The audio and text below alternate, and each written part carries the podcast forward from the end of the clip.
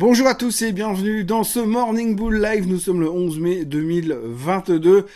Je m'excuse pour euh, ma voix un peu éraillée, ça risque de empirer ces prochains jours. J'avais une soirée Covid il y a deux jours en arrière et puis visiblement euh, j'ai gagné le gros lot. Non, je déconne, je ne sais pas si j'ai le Covid, mais j'ai pas de fièvre en tout cas, mais je suis malade, donc excusez ma voix, excusez mon retard, excusez mon manque de dynamisme, mais je suis au fond du bac. Ça a pas l'air comme ça, mais c'est un peu comme le marché. Il a pas l'air au fond du bac, pourtant il est bien au fond du bac et on est dans une situation assez compliqué en ce moment.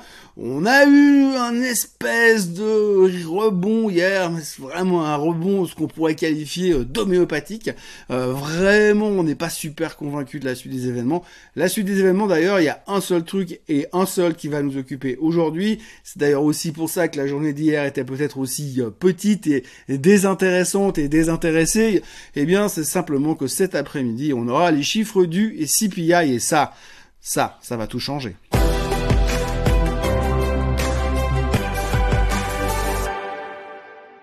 Alors ça fait plusieurs jours qu'on se dit oui, alors il y a ça qui va changer, puis il y a ça qui va changer. Quand on saura ça, il y a ça qui va changer. Alors avant on se disait oui, quand il y aura la Fed, eh bien ça va tout changer. Après on se disait oui, quand il y aura les chiffres euh, euh, des chiffres de l'emploi vendredi dernier, eh bien ça va tout changer. Puis après on se disait oui, bah quand il y aura les chiffres du CPI mercredi, eh bien là forcément ça va tout changer. Alors oui, aujourd'hui il y aura les chiffres du CPI aux États-Unis et en Allemagne. Alors je vous cache pas qu'en Allemagne ce sera moins important qu'aux États-Unis puisque la BCE est encore en train de réfléchir si éventuellement peut-être un jour il faudrait monter les taux euh, pour essayer de freiner cette inflation galopante en Europe.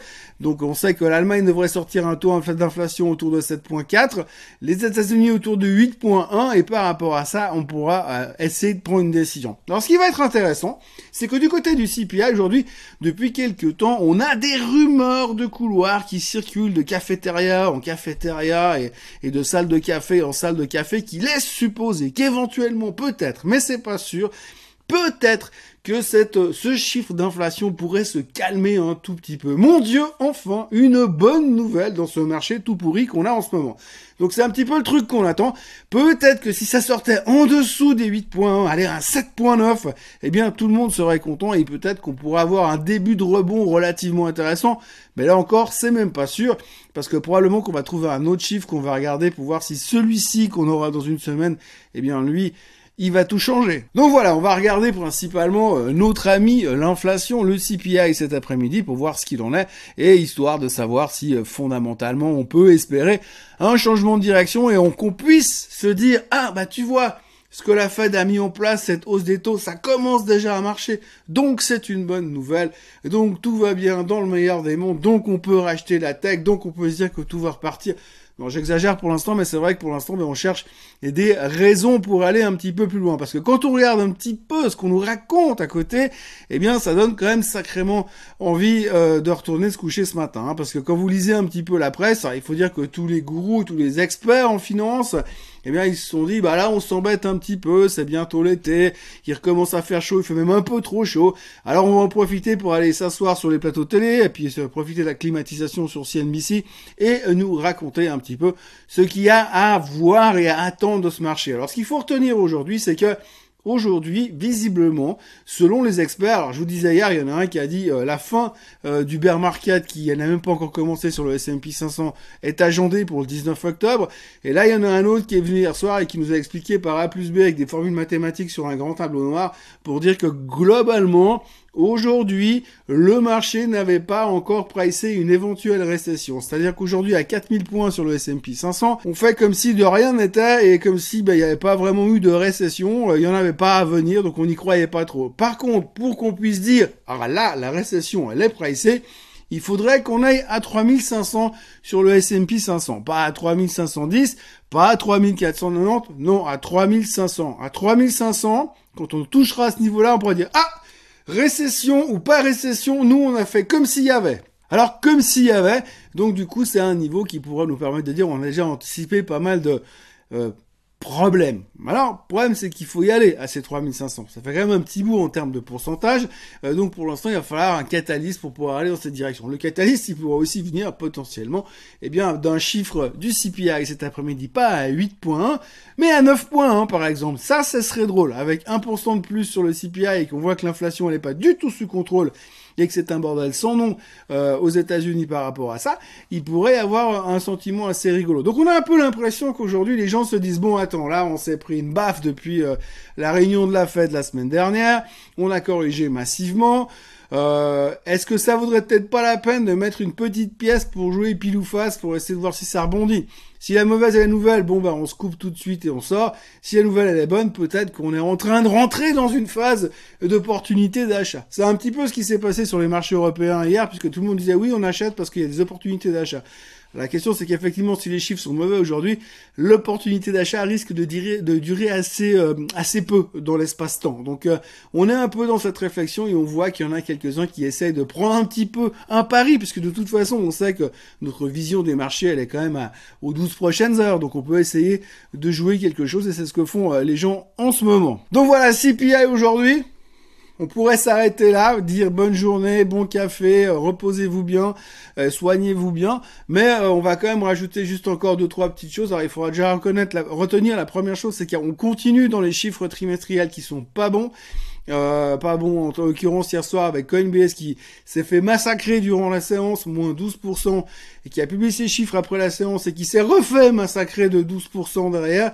Donc le titre vaut euh, même plus grand chose, de moins en moins. C'est assez fou de voir que ce machin valait 400 dollars au mois de novembre et que ça vaut 60 et des poussières. Donc voilà, euh, effondrement de Coinbase. Euh, le CEO qui était multimilliardaire, je sais pas s'il l'est encore, mais en tout cas ça va faire un tout petit peu bizarre. On espère qu'il a vendu en haut, en tous les cas à 400 dollars. Mais en tous les cas, bah, grosse, grosse, grosse, grosse déception chez Coinbase et on voit que ça continue à taper très fort. Même chose chez Peloton hier. Peloton qui a annoncé de mauvais chiffres, des doutes sur leur le, fait que leur capitalisation puisse suffire, donc euh, que des choses relativement inquiétantes. Et puis visiblement, les gens sont pas super motivés euh, pour continuer à faire euh, du vélo à la maison. On parlera aussi d'une société qui s'appelle BioHaven. BioHaven, c'est une pharma qui vient de se faire racheter par Pfizer hier soir. Bah oui, parce qu'il faut investir le pognon qui touche avec les vaccins. Donc ils ont racheté cette société-là hier. Euh, à 140 dollars plus ou moins, 68% de hausse pour le titre, euh, qui a un machin qui valait 90 euh, dollars je crois hier matin, qui avait déjà vachement corrigé ces derniers jours. Donc il y en a qui ont dû se faire une belle journée pour ceux qui étaient peut-être plus égaux que les autres et mieux informés que le reste de la population. Autrement, on retiendra aussi que le Bitcoin a stoppé sa baisse. Si vous regardez un peu ce qu'il fait en ce moment, il se traite autour des 31 000 dollars.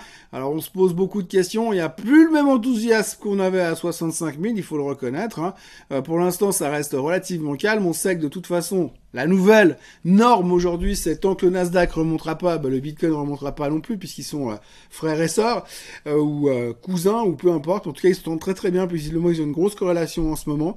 on parle aussi un tout petit peu de l'or, l'or qui ne fout strictement rien. C'est assez phénoménal dans cette ambiance euh, de hausse des taux, de peur de récession, d'angoisse totale sur les marchés, et vous avez euh, un lingot d'or qui ne cesse de baisser, euh, une once d'or qui aujourd'hui se traite à 1830 et des poussières, qui est posée sur sa moyenne mobile des 200 jours, et ensuite ben c'est 1800, et puis après c'est salut, hein. donc il n'y a plus grand chose derrière, et après c'est la chute libre, en espérant qu'ils aient mis le parachute, parce que pour l'instant il y a un désintérêt total au niveau de l'or, métal, du métal. Il y a vraiment une déception assez impressionnante parce qu'on aurait pu espérer, par rapport à tout ce qu'on a appris euh, dans nos écoles de bourse à l'époque, comme quoi quand les marchés allaient pas, eh ben l'or allait bien. Eh bien cette fois, même ça, ça ne marche pas. Et puis ben pour le reste, euh, il faudra retenir aussi la grosse, grosse, grosse, grosse, grosse nouvelle du moment. C'est euh, Monsieur Musk qui a déclaré qu'il allait laisser revenir Monsieur Donald Trump sur Twitter.